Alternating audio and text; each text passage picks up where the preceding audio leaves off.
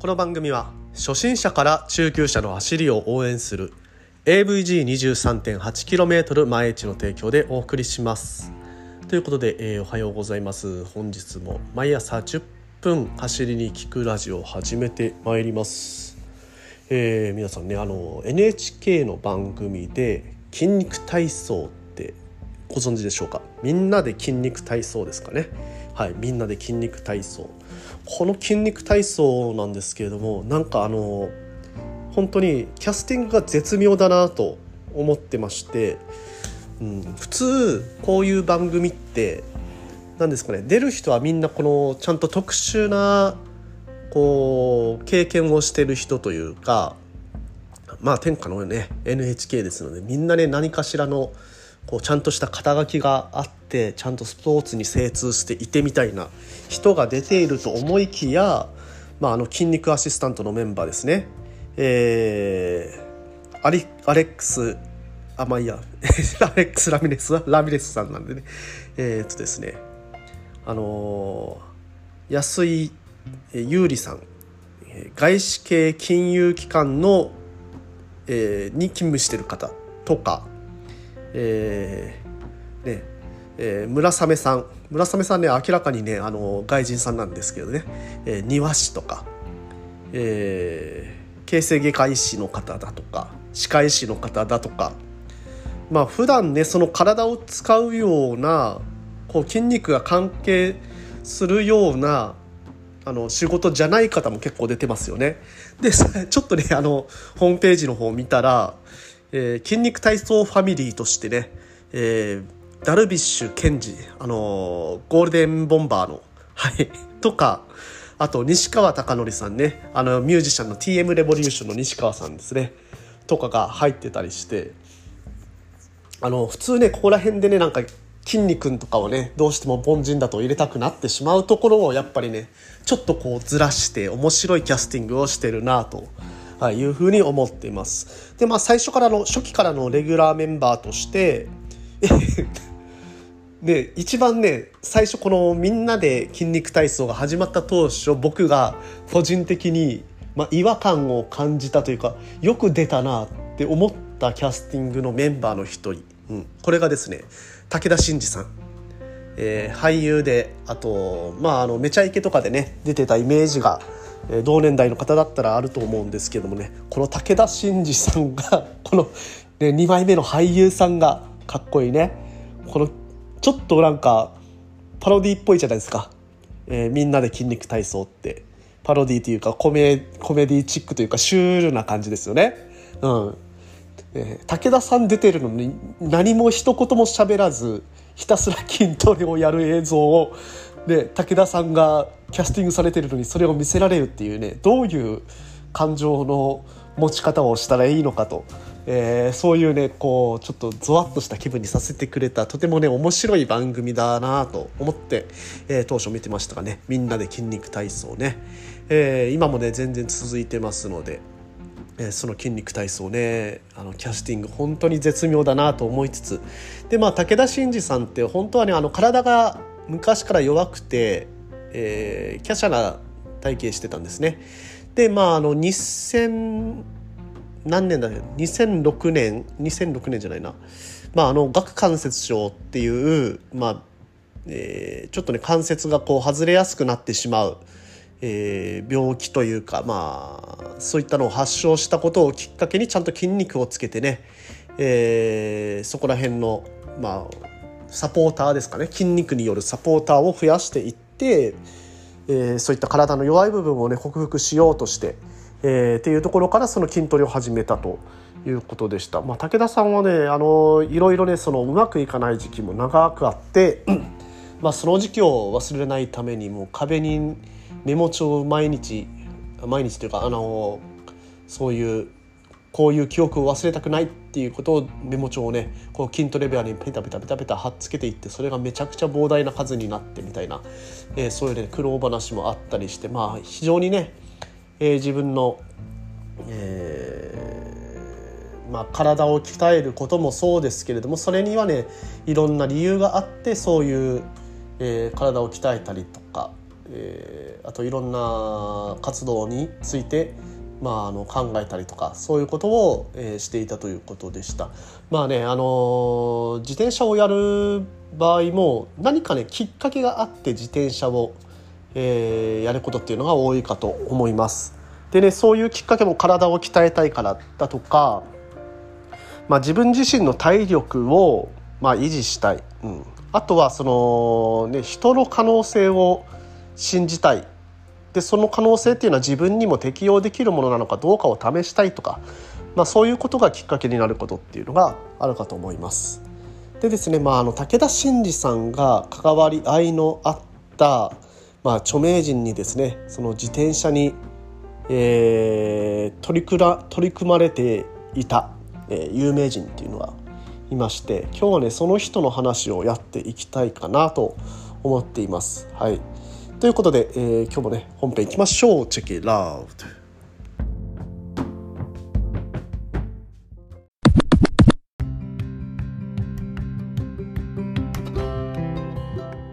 はいどうも改めましておはようございます。森健でございます。沖縄一周自転車ツアーのツアーガイド。AVG23.8km 毎日の広報。そして AT ツアーコーディネーターとして活動しております。ということで、えー、本日も毎朝10分走りに聞くラジオを始めてまいります。いや今日はねちょっと雨が、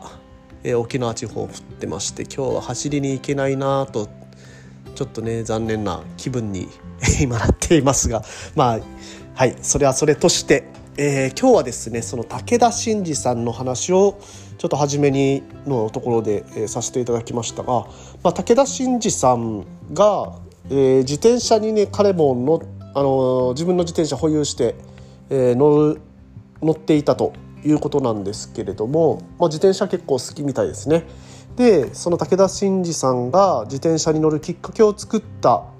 えー、人の話っていうのをね今回はしてみたいなと思っています。はい、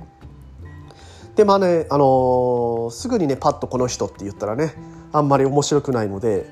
えーまあ、どういうね、人なのかっていうのをちょっとね、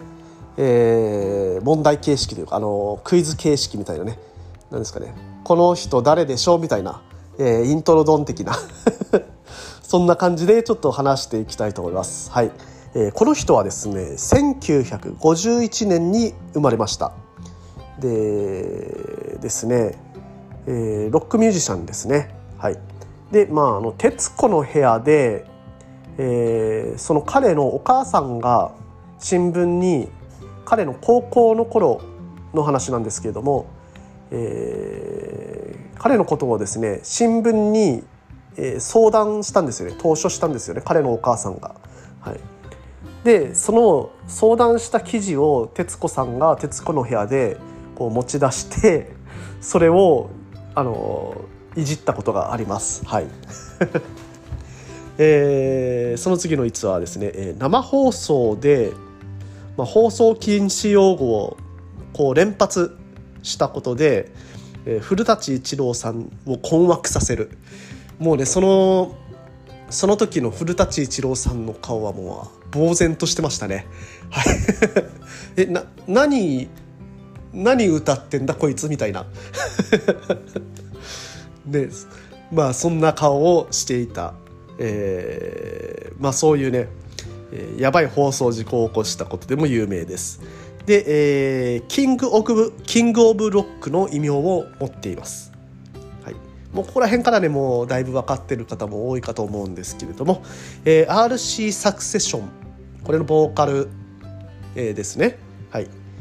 であと有名な歌としては「雨上がりの夜に」はい、まあ『アメトーーク』の主題歌でもね有名です。はいということでですね本日ちょっと話をしてみたいなまああのねこのこんな、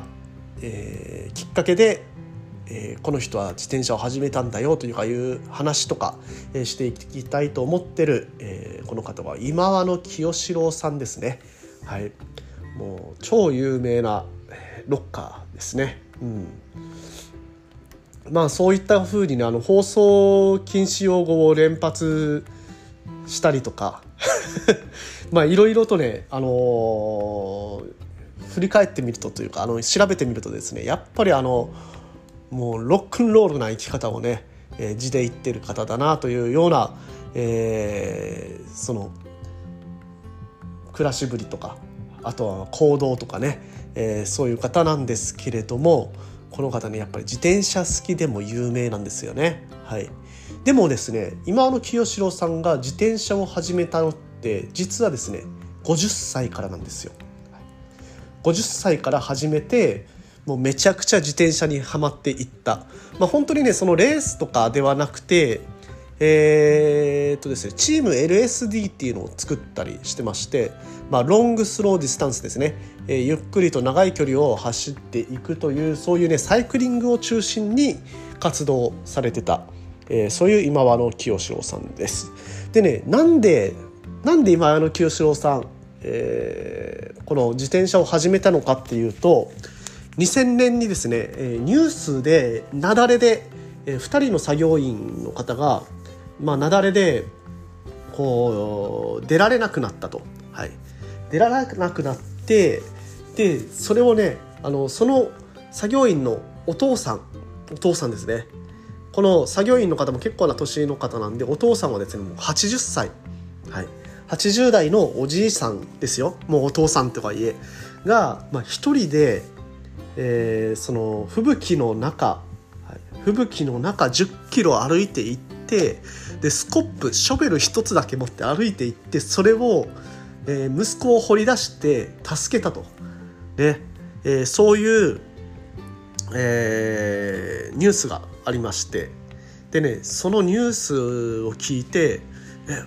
俺ってって80歳になった時その息子とか娘助けられるような体力、まあ、雪崩の中から雪の中から助けられるような体力って維持できるのかな今のままだと難しいなって思ったのがきっかけで、まあ、50歳のね誕生日に、えー、自転車を購入してでそこから自転車を始めてで体力づくりをしようと、はい、そういう、えー、いきさつだったということみたいです。ねちなみにねそのおじいちゃんがこう助けたニュースを聞いて「うわ明日の朝ワイドショーでこれねめちゃくちゃあのー、楽しみだなワイドショーを見れるワイドショーでこの話聞きたいなって思ってたらそれはでもあの正月の時期だったみたいで 全然ワイドショーとかなかったみたいです。はい、まあねそういう話があって、えー、ツール・ド・鹿児島っていうのを、まあ、最初のね取り組みとしてえ日本橋が、まああのその国道のゼロ地点だったみたいなのでその日本橋からスタートして、まあ、1,500キロぐらいの距離ですね。を10日間で走る、えー、ツール・ド・鹿児島っていうのを翌年ですね、えー、2001年に、えーまあ、実施してでそれをね完走します。無事ね。でその乾燥した後にさっきのねあの徹子の部屋に出るんですよ で徹子さんにねあのひたすらいじられまくるみたいなね、えー、なんかあのいざそういう場に立つとなんかこうあの穏やかなね、えー、人柄っていうのを見えてねなんか可愛いなとかって思ったりも、えー、するのがその清志郎さんのね魅力魅力なんじゃないかなとかも思ったりしますが。ね、そのツールド鹿児島の時ですよこの時に武田真治さんの入っていたバンドも誘ってその武田真治さんも、えー、そのツールド鹿児島、一緒に参加してたということみたいです。はいでまあ、そこでね武田真治さんとの関わりが、1個あったと、い、いう話でございます。でですねまあその後ですね2004年2004年には沖縄も走ってますね。で、えー、沖縄一周400キロをやろうとしていたんですけれども4月に2004年の4月に最初に走った時ですね、えー、ヘド岬これあのヘド岬までの道のりも2004年なのでちょっとね今よりはまだ曲がりくねっていた道で結構最後の方ね風がきつかったっていうことで結構ヘロヘロになってたんじゃないかなというところなんですけどヘド岬に着いた時に今はですねヘド岬ってこうずっと下っていってまっすぐ、えー、観光案内所に入っていけると思うんですけどその頃ってねそのまっすぐの道なかったんですよね。右に急カーブを切ってで駐車場に入っていくっていう道だったんですけれどもその急カーブの前にあのクレーチングがありますよね。で結構ガタガタしてたりしますよね。でそこら辺でもうあのヘロヘロになって結構急な下りで最後突入していってもブレーキも効かないし曲がることもできずにそのまままっすぐ突っ込んでしまいます。でそこでですね鎖骨の骨折をしてしまってあえなく、えー、2004年の4月、えー、清志郎さんはそのまんまね、あのー、まあ、完走できなかったということになりました。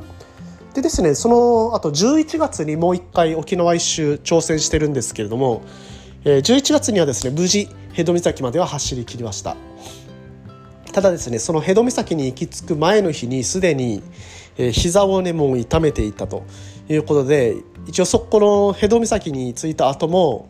またね東側走り始めるんですけども、まあ、東側って言ったら本当アップダウンがきつくてえー、大変だっていうのは皆さんご存知かと思います。でね、そのアップダウンをもう膝を壊れた状態で走ることができず、えー、あえなくね、えー、東海岸途中でリタイアというふうになってしまいました。まあね、あの、沖縄にはなんか因縁があるなというのをその時言われてましたね。で1時間ぐらいは走ってたっていうことなのでおそらくアダンビーチを越えて、まあ、素数の地区えー、そこら辺までは行ってたんじゃないかなとは思います。はい、でねまあ今の清志郎さんね自転車に関する歌も、えー、出してます。まあ、主にはねサイクリングブルースだとかあと自転車消火ですね。自転車消火。この自転車消火っていうのはナス・アンダルシアの夏とかナス・アンダルシアの渡り鳥。ん？ナススーツケースの渡り鳥か。スーツケースの渡り鳥。まあ、この2作品あるんですけど、それのあの、エンディングテーマ として歌われてますね。このね、あの、自転車消化なんですけども、実はですね、あの、小林明さんが元をネタ、あの、上を向いて歩こうとか、すき焼きソングですね。はい。小林明さんが元ネタなんですけれども、小林明さんの自動車消化っていうのがありまして、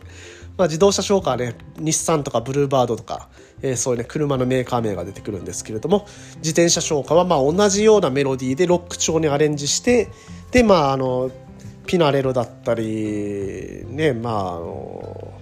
もうもう何種類も何種類も自転車のメーカー宮田だとかも出てきますしね日本のメーカーから海外のメーカーまで、えー、いっぱい、えー、自転車のねメーカーメーカー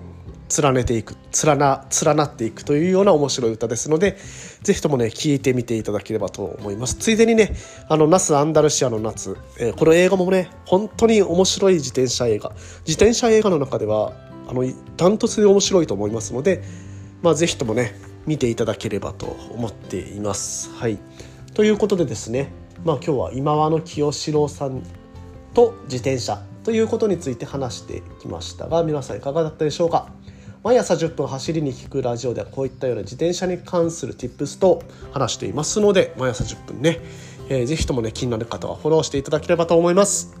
それでは皆さん今日も気をつけていってらっしゃい。